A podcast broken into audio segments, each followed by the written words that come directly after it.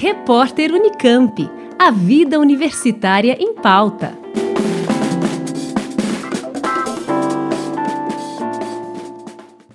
A resistência antimicrobiana é um dos maiores desafios para a saúde pública, com importante impacto na saúde humana e animal. Novos mecanismos de resistência estão surgindo e se espalhando pelo mundo, ameaçando a capacidade médica de tratar doenças infecciosas comuns. A resistência antimicrobiana, ou seja, antibióticos, antifúngicos, antivirais, põe em risco a eficiência da prevenção e do tratamento de um número cada vez vez maior de infecções por vírus, bactérias, fungos e parasitas, o que resulta em doenças prolongadas, incapacidade e morte. O farmacêutico Tiago Arantes, especialista em farmácia hospitalar, coordenador do Serviço de Farmácia Clínica do Instituto Central do Hospital das Clínicas da Faculdade de Medicina da USP, membro do time de gerenciamento de antimicrobianos do HC da USP, explica e alerta sobre a venda de antibióticos sem receita médica.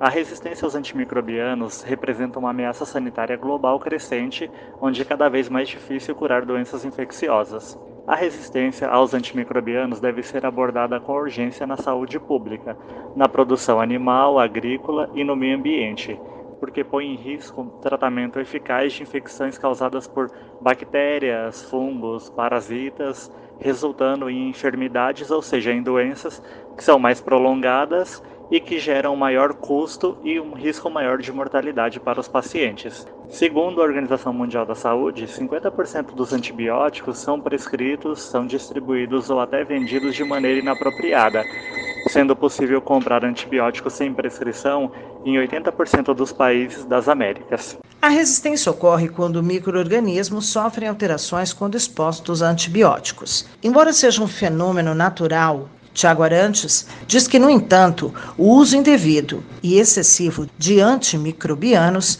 está acelerando esse processo e sendo conhecido como ultraresistentes.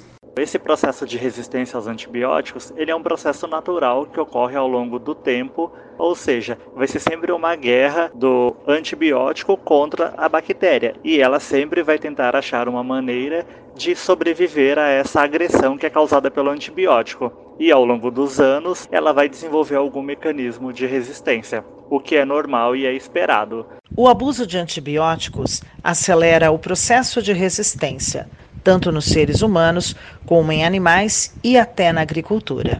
Em muitos lugares, os antibióticos são usados de forma excessiva e indevida por pessoas, por animais, na agricultura e muitas vezes administrados sem a indicação e supervisão de um profissional habilitado, que seja um médico, um dentista. Alguns exemplos do uso indevido de antibiótico incluem, por exemplo, o tratamento de infecções virais, como gripes, resfriados e até Covid com antibióticos, sendo que antibiótico não atua sobre esses vírus e também a administração dos antibióticos como promotores de crescimento para animais ou para prevenir doenças em animais saudáveis. Ou seja, na agropecuária é muito normal usar antibiótico para acelerar o crescimento de aves e de animais para que eles atinjam o peso de uma forma mais rápida.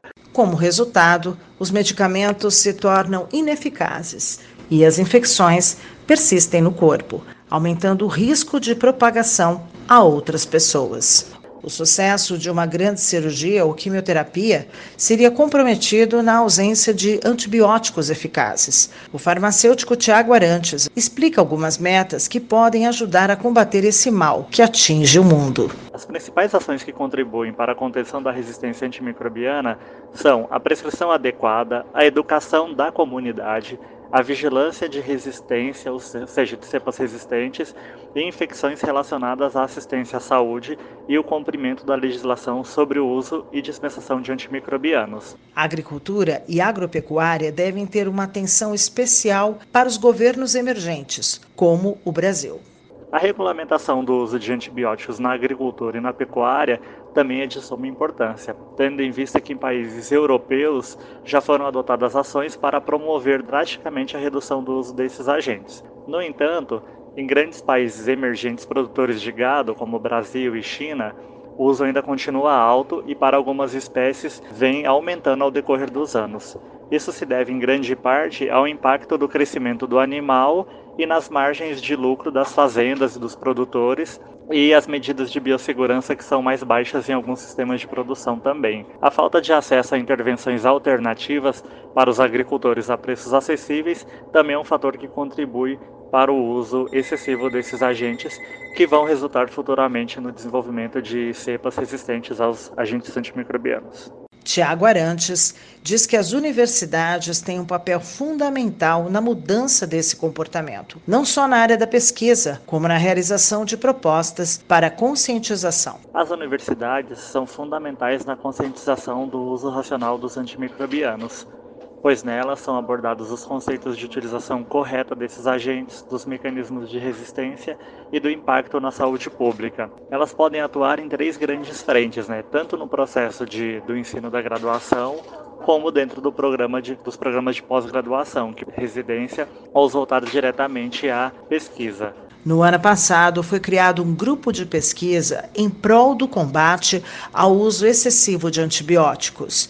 Aqui no Brasil, o Plano de Ação Nacional tem 14 objetivos principais, que são avaliados anualmente, como explica o farmacêutico. O Plano de Ação Nacional do Brasil ele tem vigência de cinco anos, vai de 2018 a 2022, e será avaliado anualmente, podendo sofrer ajustes por necessidade das áreas responsáveis pela execução. Ele contém 14 objetivos principais, 33 intervenções estratégicas e 75 atividades alinhadas aos cinco objetivos estratégicos do Plano de Ação Global. A resistência aos antimicrobianos representa uma ameaça crescente à saúde pública mundial e requer ação de todos os setores do governo e da sociedade.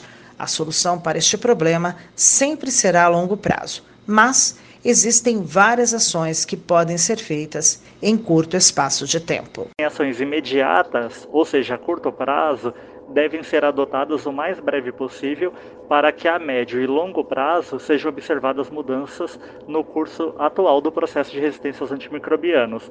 Significa que, que o Brasil montou uma estrutura correlacionada entre vários órgãos, isso é fundamental para que crie, né, como foi criado um documento norteador, para que as ações sejam discutidas e implementadas. Então, realmente é algo a médio e longo prazo. Ouvimos o farmacêutico Tiago Arantes, especialista em farmácia hospitalar, coordenador do Serviço de Farmácia Clínica do Instituto Central do Hospital das Clínicas e membro do time de gerenciamento de antimicrobianos do Hospital das Clínicas da Universidade de São Paulo. Sandra Capomatto, Rádio USP. Repórter Unicamp. A vida universitária em pauta.